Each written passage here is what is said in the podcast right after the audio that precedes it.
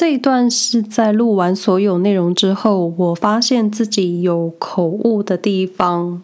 就是在聊到我跟我先生青少年时期听的音乐。嗯，就是当他开始听欧洲电子乐团 Depeche Mode 的时候，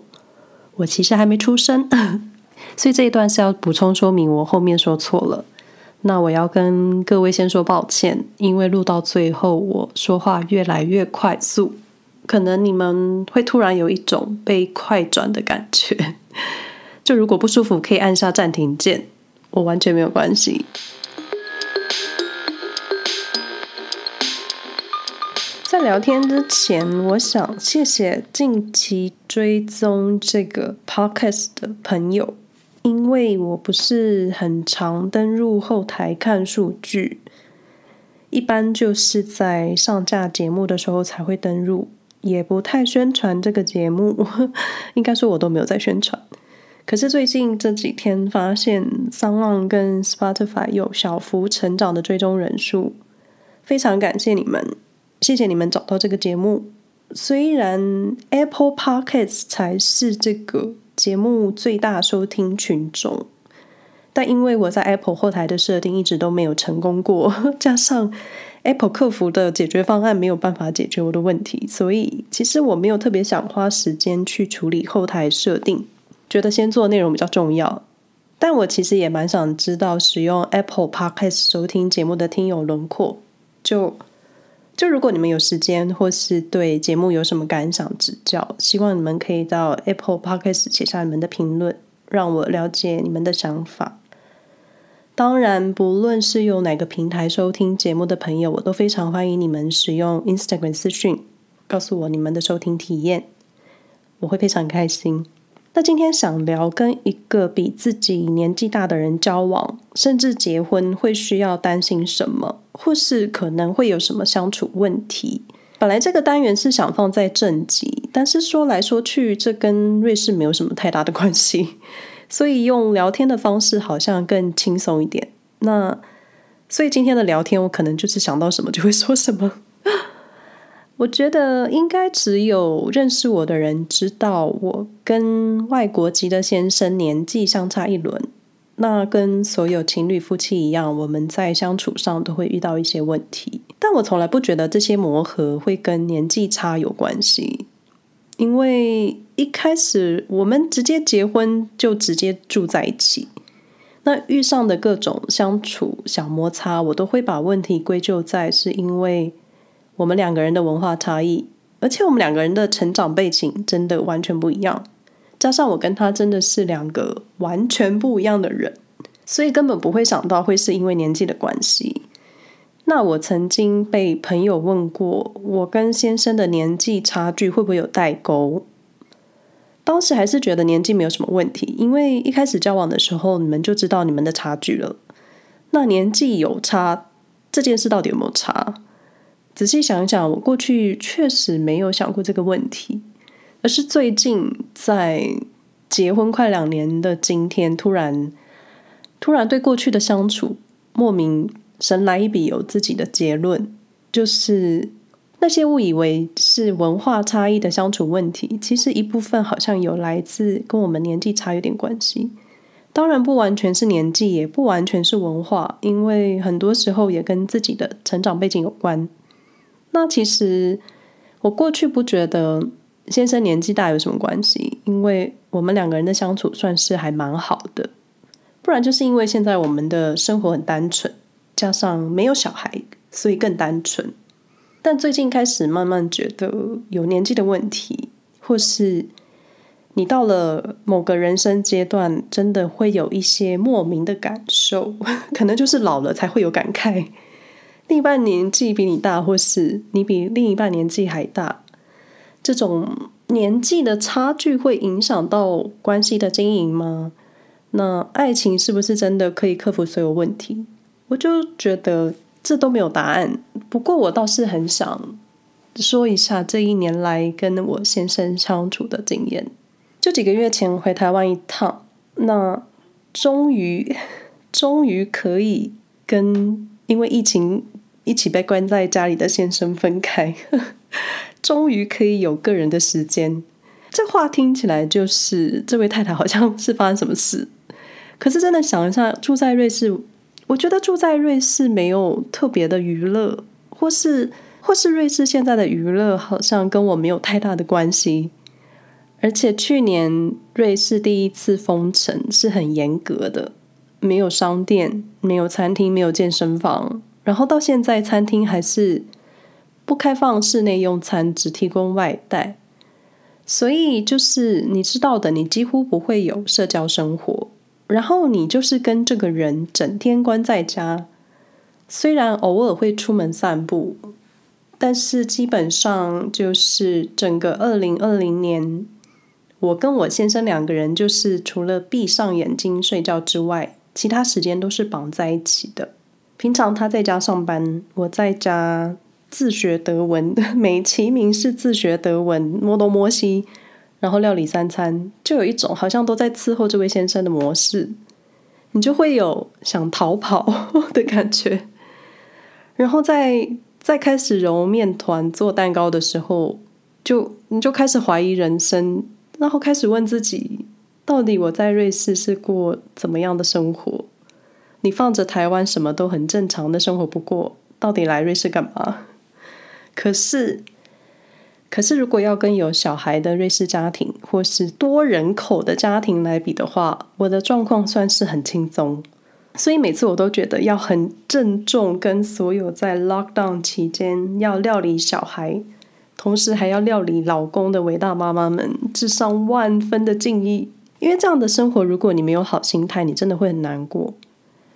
那也因为回台湾跟先生有了真正的距离，那在。高密度的两人生活之中，突然有一段完全属于自己的时间跟空间。尤其是拥有自己的时间的时候，你好像退一步去看看彼此的关系，就可以把一些事情看得透彻。当然，婚姻这件事情是永远无法透彻了，顶多就是你今天会有新的领悟。所以年纪有差距，到底是不是感情关系？经营的问题，这算是一个开放式的问题，因为肯定不会有最佳答案，而且每个人的感情经验或是解决感情的方式，都是在当下的时空背景去决定。当任何人都不能给你最好的解答，只有你自己。我最近也有个女生朋友嫁给了比自己小十岁的外籍老公，一开始我的内心其实是反对他的。或是在聊天的过程中很想劝退他，就会有一种先入为主的观念，就是我们现在都几岁了，你还要跟对方一起冲吗？但是我发现我错了，因为那是他的选择，我们旁边的人其实没有什么立场去说话。而且我就想到，之前也有人听到我嫁给一个比我大这么多的人，他们脸上出现的那种不可思议的表情，让我其实很不舒服的感觉。这时候你就会有一种，你会很想捍卫自己，或者是你们才不懂我们的感情，这种很生气。所以后来我发现，我对我这个女生朋友有一样想法的时候，我就觉得，诶，我也一样啊，我凭什么用年纪的差？去断定人家的感情关系会不会成功，就是我们太多先入为主的观念。但是其实人家跟谁结婚真的不关我们的事情，我们就祝福就好了。那从男女朋友进阶成法定伴侣关系的时候，其实其实不会从你们签字结婚那一天开始就有巨大的变化，除非你心态就是我结婚了就这样子了。所以很多时候，因为这样，你可能就不想努力，就是会忘了结婚前那一段你维持感情的一些甜蜜举动。其实这样或多或少会消减一些属于两个人浪漫的小时刻这种。但其实异国婚姻更多时候就是两个人开始一起生活的各种磨合。我在之前第十一集提到跨国的婚姻关系。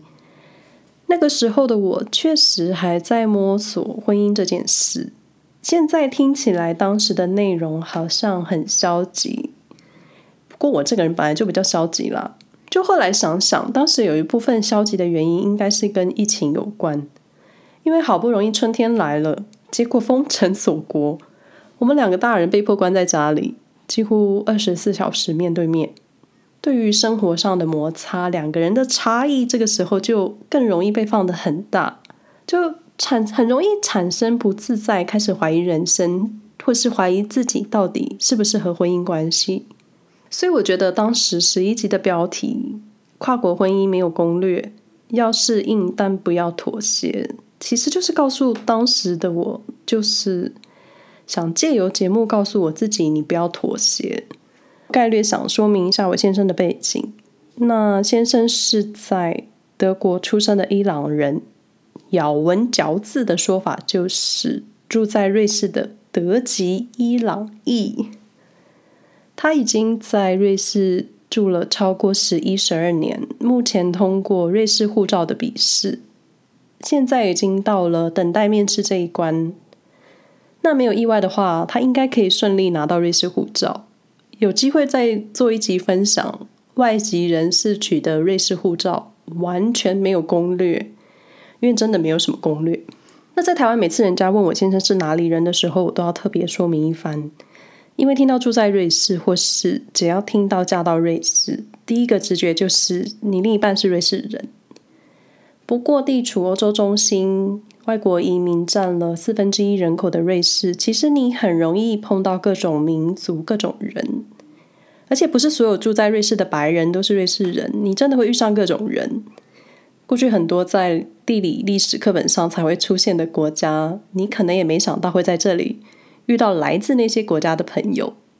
所以我现在遇上新朋友，都会想先了解对方的国籍，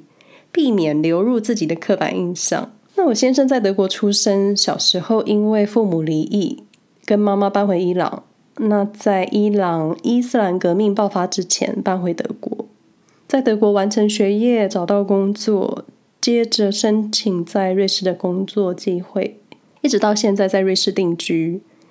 他的前半段人生算是不定期、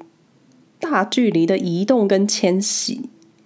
因为他的成长过程受到了不同文化的影响，长成了他现在这样子的人。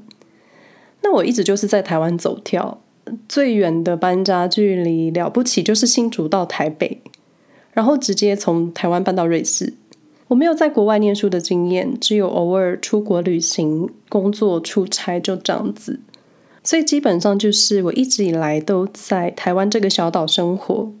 被这个小岛以及小岛附近的亚洲文化所圈养，光是成长背景，我们两个已经差了很多，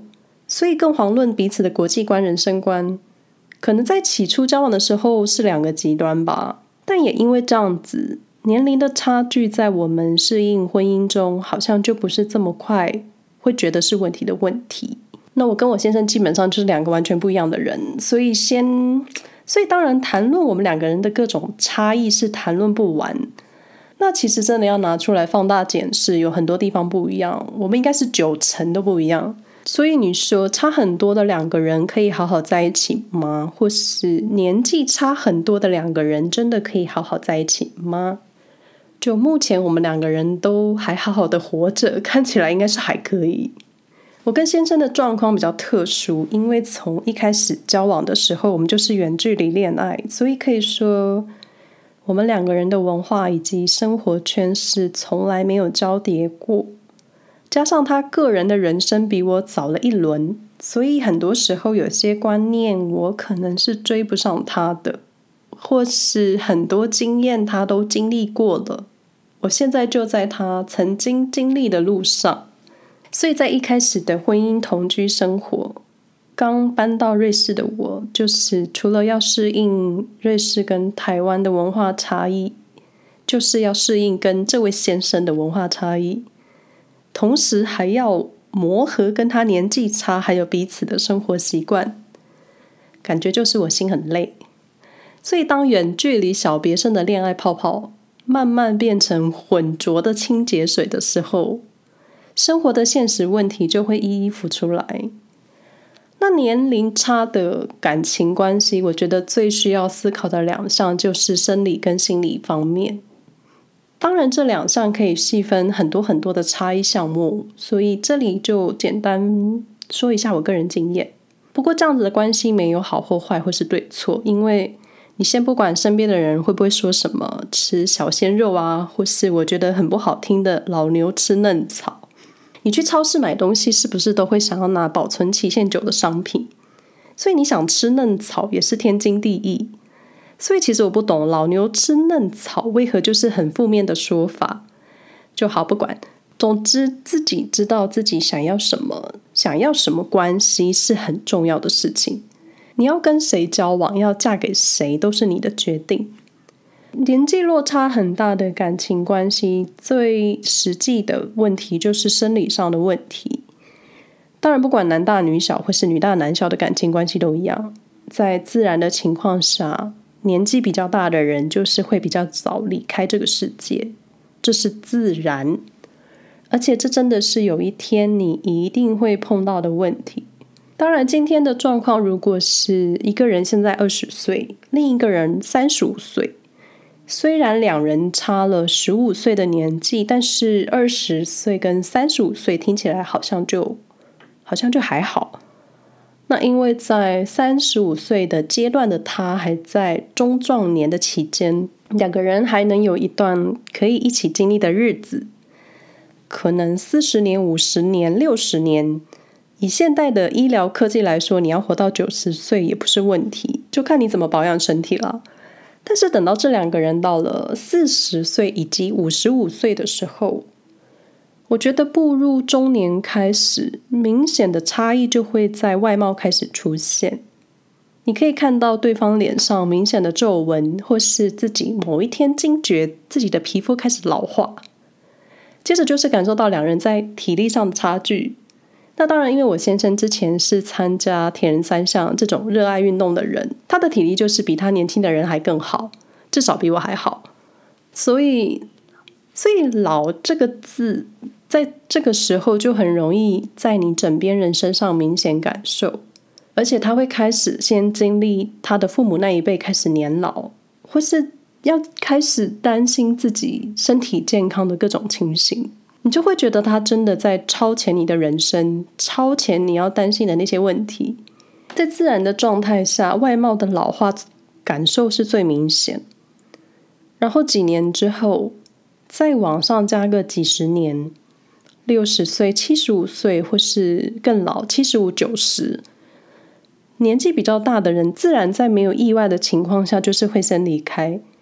那年纪比较轻的那一方，你就要独自面对往后一个人的生活。这是很实际谈年纪差感情的人你要考虑的问题。当然，你一开始在恋爱的时候就知道对方的年纪，所以其实很容易被爱冲昏头，或是你根本没有想这么远。搞不好也觉得你有足够的勇气去面对所有问题。然后当朋友说以后老的时候，你还要照顾比你老的另外一半的时候，你还会觉得朋友不看好你们的感情。但是就是这是很现实，只是你愿不愿意在被浪漫冲昏的时候，偶尔醒醒脑，去想想未来在现实生活中可能会面临到的一些问题。那我自己为什么会选择比自己大一轮的人结婚？当然，当时的我确实也没有认真去想 二十年后、四十年后的画面。我只记得那个时候，我先生问我说：“你真的有想清楚要跟我在一起吗？”我就跟他说：“搞不好我明天就死掉了。”这种我觉得你想很远也没有用的问题。而且当时的我比较怕后悔。我只怕后悔没有做这个决定，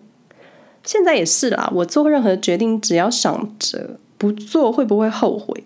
就是一个不思考后续的人。所以现在才会想要提醒那些可能要去谈女大男小，或是男大女小，或是男大男小的恋爱的人。就我现在就是开始认识死亡这件事情，先做好各种心理建设。去面对、去接受未来这种自然不可逆的现实。那我的想法可能比较极端啦，因为真的很多事情都很难说。虽然我不知道到底差几岁才是真的年纪有差，但我现在觉得比我小三岁、五岁的人都好像有代沟了，所以差十岁以上是不是真的想法跟行为会差很多？除了自然的生理问题，你们还有相处的问题，所以我觉得这时候的差异化就进入了心理或是两人成熟度的那一层。谈恋爱的时候都是很好的吧？认识一个人，可能对他的人生经历过的，或是他知道很多你不知道的事情，你会觉得很崇拜，或者在很多事情较年长的那个人可以提供更实际、更有建设性的意见，让你觉得可以信赖他，觉得很可靠。可是这个时候就很容易出现那一种“我走过的路比你吃过的盐还多”这种感觉。就是你的经验不足，都得听我的，因为我先生经常让我有一种他认为他的说法才是对的，加上他工作的关系，每次他给我一些建议的时候，都很像主管在跟员工说话，变相就会有一种你不被信任，或是你还很嫩啊，你不懂的感觉。但我自己后来想一想，我好像也很容易给一些比我小的朋友莫名的人生经验，或是觉得。我的意见才是意见，你不听我的会吃亏。一种生怕孩子们走歪，或是一种我是过来人的经验谈。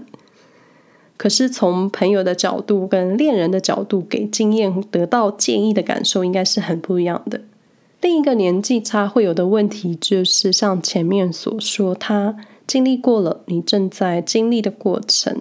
或是你已经经历了他现在年纪上会遇上的问题。就很多事情无法一起去做，因为他可能都做过了，或是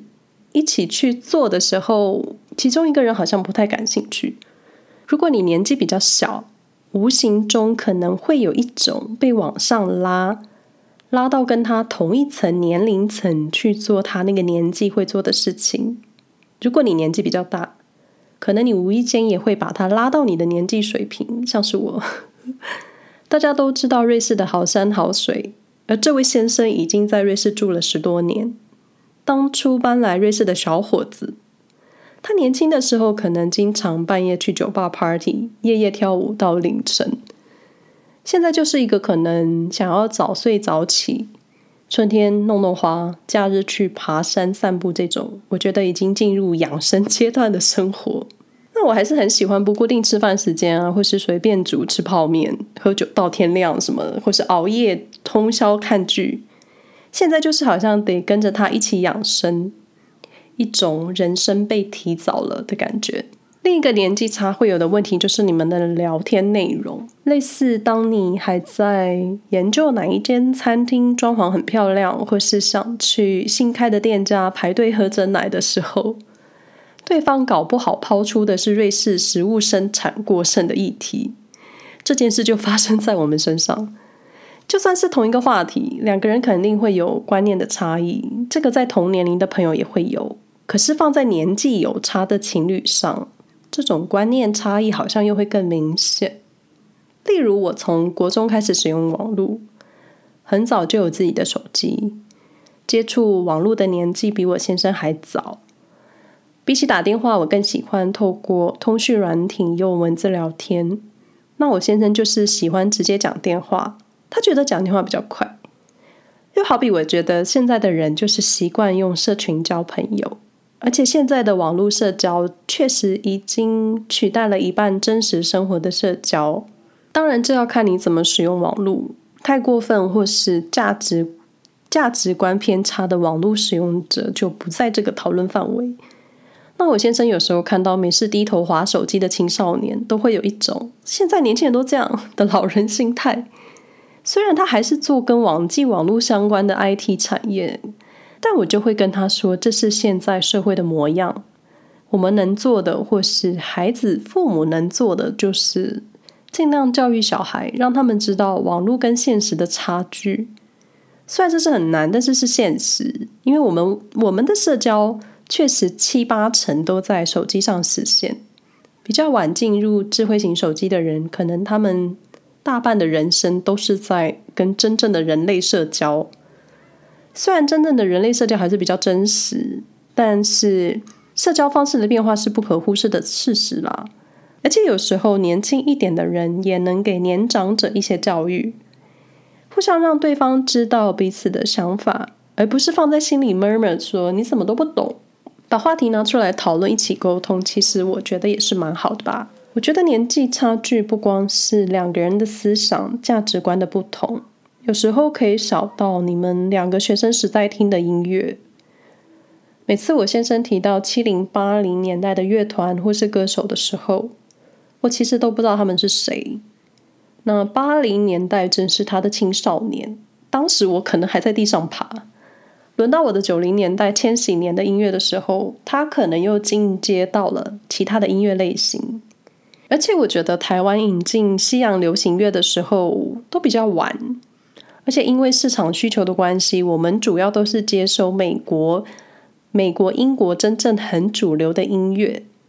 所以当先生正在欧洲 Depeche Mode 的时候，我可能还在 Backstreet Boys、Linkin Park，就你们偶尔会搭不上一些话题。更别说他提到一些早期经典的电影，或是老牌的电影演员，很多人我都不知道是谁。所以在聊天的时候，会略略感受你们有一点代沟。但换一个角度去想，也许你可以因此多认识一些音乐或是一些电影，就是看你怎么心情去面对差异。这时候又会衍生一些相关问题啦，就是你们想一起选一部电影看的时候。你还想看皮克斯动画或是轻松喜剧的时候，这位先生就觉得应该要看艰深的难民或是移民主题的电影。这时候你就有点无力，又是一种被迫长大。就像我发现几年前我还会去看一些风花雪月的偶像剧，现在老了就觉得人生到了另一个阶段，应该要关心一些其他的主题一样。你到了某个年纪，就会进入新的层次。人的成长会跟着年纪推进，而你年长的另一半就是在你前面一点，你只是在经历他已经经过的事情。反之，你跟年纪小的人在一起，你也会一样有另一个立场的想法。也许我先生觉得可以从我身上知道年轻人喜欢什么，然后让他自己觉得好像也很年轻。当然，我也不是很年轻，不过尽量认识新的事物。不要让自己太早跟现在的社会脱节，但是最后生活在一起的还是你们两个人，日子是你们要过的。前面说到年纪差会遇上的问题，听起来好像想让各位打退堂鼓，或是一直好像在举负面的例子，但事实就是每件事情都有好有坏，而我这个人就是喜欢把丑话说在前面。因为说好话谁都会说，可是难听的话应该就没有人想听了吧。然后今天的闲聊好像真的出乎我意料的有点久，比正集还长。希望你们有听到最后。那我们下回再聊喽，拜拜。